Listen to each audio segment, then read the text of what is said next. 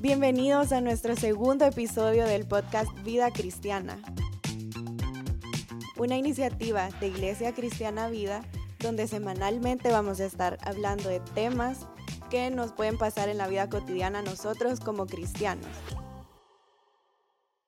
La semana pasada estuvimos platicando con Tomás y Marisela de Carranza acerca de algunas razones del por qué sí tenemos que celebrar la Navidad y por qué celebramos a Cristo en estas fechas. Entonces, eh, esta semana tenemos un tema súper interesante que va a sonar un poco extraño, pero es Santa Claus, es el anticristo. Y en este día tenemos dos invitados.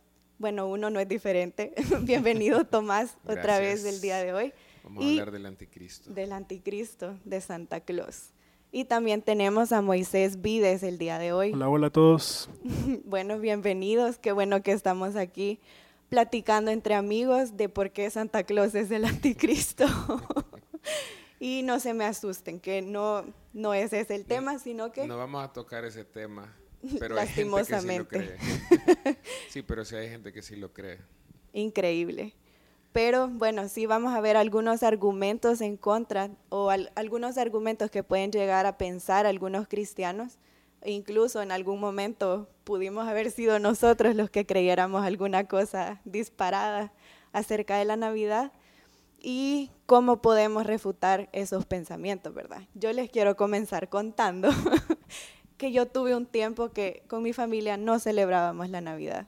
Nosotros siempre hemos celebrado en casa de mis abuelos pero hubo un tiempo en que ellos dijeron no más árbol de Navidad porque significan cabezas de bebés colgados en un árbol. No sé de dónde salió el pensamiento, pero eso pensaban en mi familia, así que de verdad sé que hay algunas personas que pueden llegar a creer cosas un poco disparadas. No sé si alguno de ustedes ha escuchado alguna de esas. Ah, se dicen un montón de cosas, ¿verdad? De hecho, algunas yo creería que son válidas o tienen su razón, pero no justifica el por qué no celebrarlo, ¿verdad? Eh, por ejemplo, algunos piensan que se ha perdido el propósito, y yo creo que se perdió hace años, eh, pero no en todas las personas. Ahora, como digo, no solo porque una persona cree que se ha perdido el propósito, vamos todos a dejar de celebrar la Navidad. ¿Cuándo podemos hacerlo con el propósito correcto? Ahora, el punto es presentar alguna de estas cosas. Eh, hay cosas exageradas, ajá. Pero yo creo que es importante hacer notar algo, ¿vea? y es que en este mundo le, le, perdemos el propósito a un montón de cosas. O sea, eh, la gente le pierde el propósito al trabajo, a la diversión, al descanso, a la familia, a los hijos, al matrimonio. Entonces, eh, ¿es, válido no celebrar la Navidad porque se ha perdido el propósito de la Navidad? Si, si el pecado a todo le pierde el propósito. No, como digo, no es válido porque no solo porque existe esta realidad en algunos, vas a dejar de celebrarlo cuando, cuando vos podés hacerlo con, con, un propósito, ¿verdad? Que creo que en el anterior se, se, tocaba un poco. Ahora, Mónica, antes que Tomás empiece a predicar aquí, vamos a tocar un segundo argumento.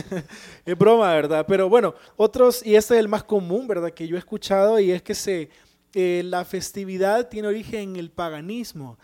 ¿Verdad? Y seamos honestos, nadie conoce la historia realmente o nadie estuvo, ¿verdad? E, en estas cosas que la gente menciona, ¿verdad? De igual manera no creo que sea un argumento por el cual eh, no debamos celebrar Navidad, pero, pero existe, existe, ¿verdad? Si ustedes eh, ven a pastores publicando algo acerca de, de, Navidad, usted va a encontrar comentarios, ¿verdad? De otras personas que, que son cristianos o dicen ser cristianos y, y entonces mencionan ese tipo de argumentos. Pero, pero a ver, la idea del paganismo, lo que pasa es esto, ¿verdad? Que... Eh, en el, tercer siglo, cuando Constantino se, se, convirtió al cristianismo, en el Imperio Romano se celebraban del 17 de diciembre al 25 de diciembre. Era una, esta sí era una fiesta pagana, ¿verdad? Y por eso es, es importante aclararlo. Sí era una fiesta pagana y durante una semana se celebraba todo tipo de festividades inmorales al dios Saturno. Y el 25 de diciembre se celebraba, o sea, hacía una celebración al sol invicto o al solsticio de invierno, ¿verdad? En Europa. Ahora, Constantino cuando se convirtió al cristianismo, él lo que quiso es salirse del paganismo. Entonces, en lugar de celebrar al sol invicto, que es pagano, ¿verdad? Se está celebrando. Ahora lo que Constantino dijo, o por lo menos esto es lo que se cree en la tradición, ¿verdad? Que se hizo, se cambió la celebración para celebrar el sol de justicia. Entonces, de hecho, no, en Navidad no es una fiesta pagana, sino que es el intento de salir del paganismo. Miren, yo solo quiero agregar algo súper interesante en eso, ya que estás mencionando que eso nació como de algo pagano, pero que trató de de cambiarse. Es que, ese, es el punto, que la, intención de la iglesia fue salirse del paganismo. O sea. Exacto, y es tan complicado porque entonces tampoco podríamos usar los días de la semana, ya que mencionaste eso y mencionaste de un dios romano. lo de los nombres de la semana. Exacto, los nombres de la semana nacieron de eso, de, de ponerle nombres de los dioses romanos, entonces tampoco los podríamos ocupar. Pongámosle nombres nuevos a la semana. Ajá, hay que buscar nombres nuevos. Sí, pero, pero realmente el, el, o sea, yo creo que ni el argumento de que se ha perdido el propósito es válido porque yo creo que aquellos cristianos, como lo vimos la semana pasada con Mari, ¿verdad? Con Marisela, si lo hacemos con el corazón correcto, la mente correcta y el enfoque correcto, tenemos un motivo más que suficiente para celebrar porque estamos celebrando la encarnación del Señor. Y si hay cristianos que dicen, como decía Moy, que es por el paganismo, pero es todo lo contrario, la Navidad es una celebración para salir del paganismo, ¿verdad? Y, celebrar el sol de justicia, que es Jesucristo. Y yo lamento, hay, hay iglesias enteras que no celebran la Navidad, porque el pastor tiene una de estas ideas, influye en la mente de todos, y entonces, imagínense qué triste no celebrar la Navidad si a todos nos gusta comer, eh, dar regalos, eh, y todas estas cosas que aunque no es en sí, ¿verdad? La esencia de lo que, del, por qué celebramos, pero es parte, es decir, es parte de una celebración, ¿verdad? Así que si alguien nos escucha y dice, yo no celebro la Navidad porque me enseñan tal cosa, pónganle este podcast a su pastor o a su líder, ¿verdad? Y bueno, que nos contacte, ahí vamos a dar un teléfono. Quejas. Vetado el podcast en su segundo episodio. no, pero sí es súper delicado esa forma de, de pensar porque están esos extremos de pensar que es algo diabólico, que es algo pagano, pero incluso aunque llegáramos a pensar que sí celebramos eh, a Cristo, que celebramos el nacimiento de Cristo, pero es bien delicado que caigamos en tradiciones, por así decirlo, modernas, como es el consumismo, el materialismo, de pensar que, que lo que importa son los regalos. Bueno, y de eso platicamos un poquito la semana pasada, así que si todavía no lo han escuchado, es un, buen momento para que lo busquen después de terminar. Así como en YouTube que te dicen, aquí está el link. Exacto. Pueden ir a escuchar el primer episodio. Claro, entonces es bien complicado y es bien importante que tengamos también esa fina línea entre, entre hacerlo por recordar a Cristo o buscar una excusa para consumir y comprar. Entonces, no sé si quieren agregar algo más o alguna otra tradición que se les ocurra, que se acuerden. Yo sé que Moy tiene una bien especial. Buen argumento que ocupan contra la Navidad. Ah, sí. Eh, hay algunos que utilizan un pasaje, ¿verdad? Que quizás no hay tiempo, si ustedes quieren buscarlo, el profeta Jeremías, capítulo 10, del versículo 1 en adelante. ¿Verdad? Menciona algo acerca de meter árboles, ¿verdad? A las casas, a los hogares.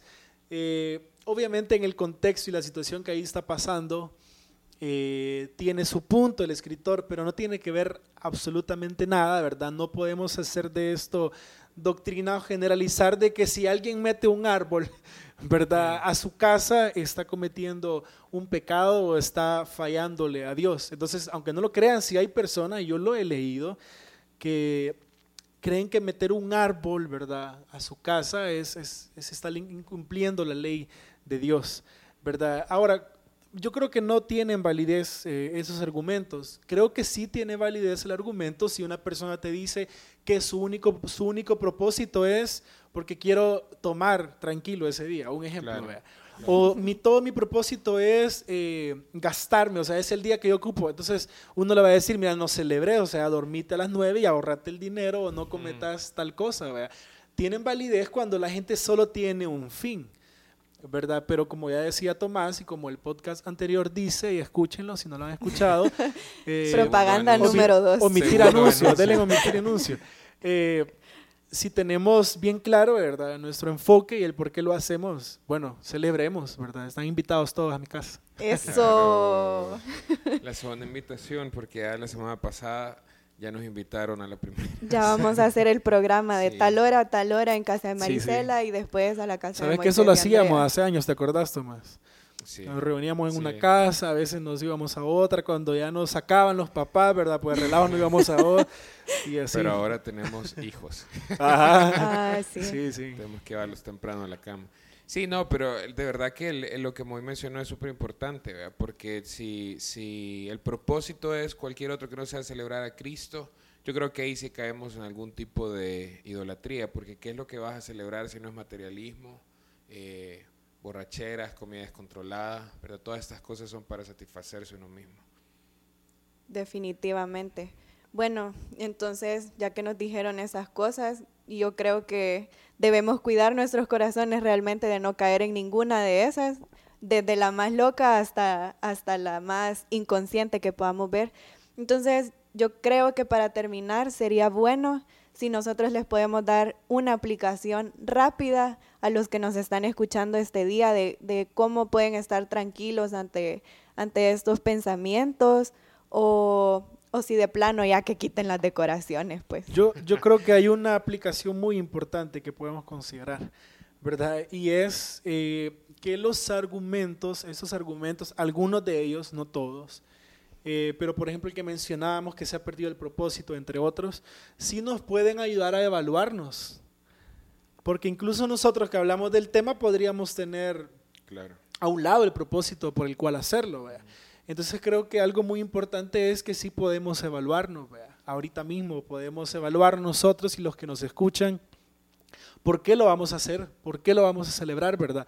¿Por qué vamos a hacer X cosas? De hecho, deberíamos de preguntarnos esto para todos. Lo mencionabas, ¿por qué trabajo? ¿Por qué hago lo que hago? Pero en este caso, ¿verdad? Hablando de la Navidad, creo que nos puede servir los argumentos para poder evaluar, ¿verdad? Y revisar las motivaciones en nuestro corazón también. Yo, yo, hay, hay una aplicación que creo que es importante, ¿verdad? Y, y, y Mari la, la, dijo la semana pasada, yo creo que es bueno recordarla. Yo creo que debemos enseñarles a nuestros hijos y a los hermanos cristianos que tienen dudas, deberíamos tomarnos el tiempo y la paciencia de poder enseñarles para que ellos también puedan celebrar la Navidad con el enfoque correcto. Eh, vivimos en un mundo en que quiere, eh, no sé, cambiarle el sentido de lo que Dios creó, cambiarle el propósito. Entonces, eh, solo para poner un ejemplo, vivimos en un mundo donde quieren cambiarle el propósito al matrimonio. Dios lo estableció, por ejemplo, entre hombre y mujer, ¿verdad? Para toda la vida y ahora te quieren decir bueno, si no aguantás, salite rápido, ¿verdad? Entonces vemos que el, matrimonio se volvió algo para satisfacerse a uno mismo. De la misma forma, ¿verdad? Nuestros hijos van a recibir información del mundo, de qué se trata la Navidad. Es responsabilidad de los padres enseñarles a ellos, ¿verdad? Está bien, vamos a tener regalos, vamos a tener comida, vamos a tener fiesta, pero el punto central de esta fiesta y la razón por la que celebramos es Jesucristo. Y de pronto, haciendo esto también con otros hermanos que tengan dudas, ellos también pueden celebrar la Navidad, gozarse con nosotros y, darle gloria a Dios, que al final es lo más importante. Nuestra vida está hecha para eh, darle gloria a Dios. Así es. Y bueno, creo que esto se puede resumir en algo que mi esposo lo predicó el, el sábado a los jóvenes de, de la iglesia. Ay, ya, ya, sí, ya puedo decir mi esposo. Propiedad. No, no, sé si lo dijimos la, el, el, episodio anterior, pero para los que no sabían, Mónica se no iba ni un mes de casada. Acabamos de cumplir dos meses de casados. Dos meses. sí. Dos meses. ya dos meses de casados. Qué rápido el tiempo. Rápido pasa el tiempo, así que ya, ya muy propia puedo decir, mi esposo predicó. no, y de verdad, eh, él predicaba de Ageo, donde se hacía el llamado al pueblo de Dios a meditar en sus corazones y meditar en sus caminos. Creo que eso lo podemos aplicar cada día de nuestra vida, no solo en esta época, pero que sí revisemos nuestro corazón y que podamos realmente disfrutar esta época con nuestras familias, con nuestros seres queridos, con nuestros amigos y que podamos, así como dijimos la vez pasada, que realmente nos gocemos en que Cristo, eh, Cristo se encarnó, Cristo vino y gracias a su obra nosotros somos salvos y podemos acercarnos a Dios. Así que eh, nos vamos contentos de que pudimos compartir entre amigos, que pudimos platicar un ratito de esto y nos vemos la próxima semana con un tercer tema acerca de Navidad. Dios les bendiga.